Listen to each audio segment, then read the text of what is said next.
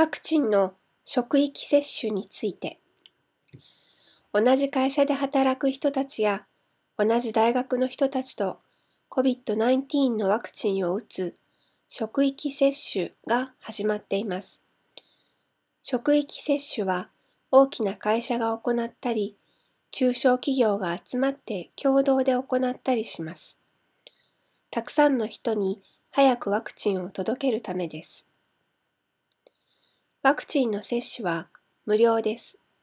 あなたが働いているところや大学が職域接種を行っていれば、そこで働いている外国人や留学生も注射を受けられます。また、働いている人だけでなく、その人の家族も受けることができる場合もあります。職域接種を受けられるのは18歳以上です。ワクチンを打つかどうかは、あなたが自分で決めることができます。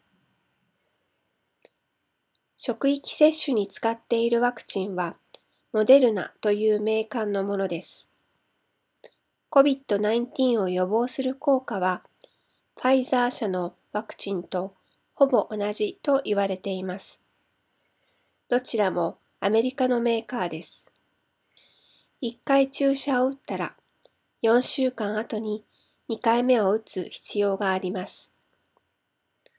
企業はできるだけ早くいつも通りのビジネスを行いたい。大学は対面の授業を行いたい。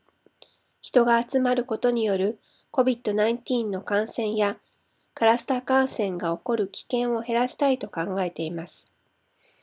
多くの企業や大学、団体が職域接種を行おうとしています。しかし、ワクチンを作る量と日本で使うことができる量に合わせて、ワクチン接種を行っています。日本で使えるワクチンの量が減ると、ワクチン接種の予約ができなくなります。しかしこれは一時的なことです。希望する人はワクチンを打つことができます。